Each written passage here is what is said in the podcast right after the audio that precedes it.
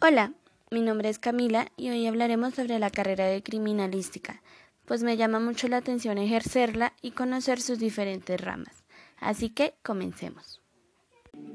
La primera disciplina de la criminalística fue lo que en la actualidad se conoce como dactiloscopia, ciencia que estudia las huellas dactilares.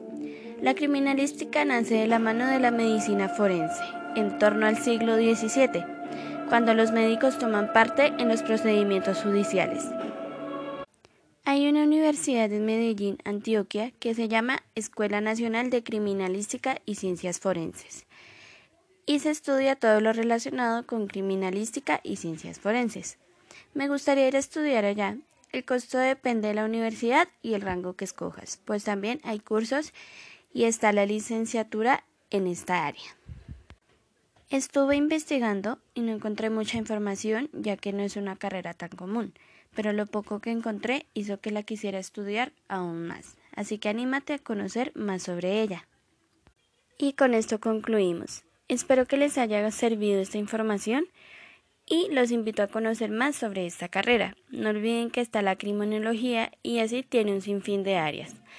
Tú decides en cuál te quieres especializar, pues son totalmente diferentes y tienen funciones diferentes.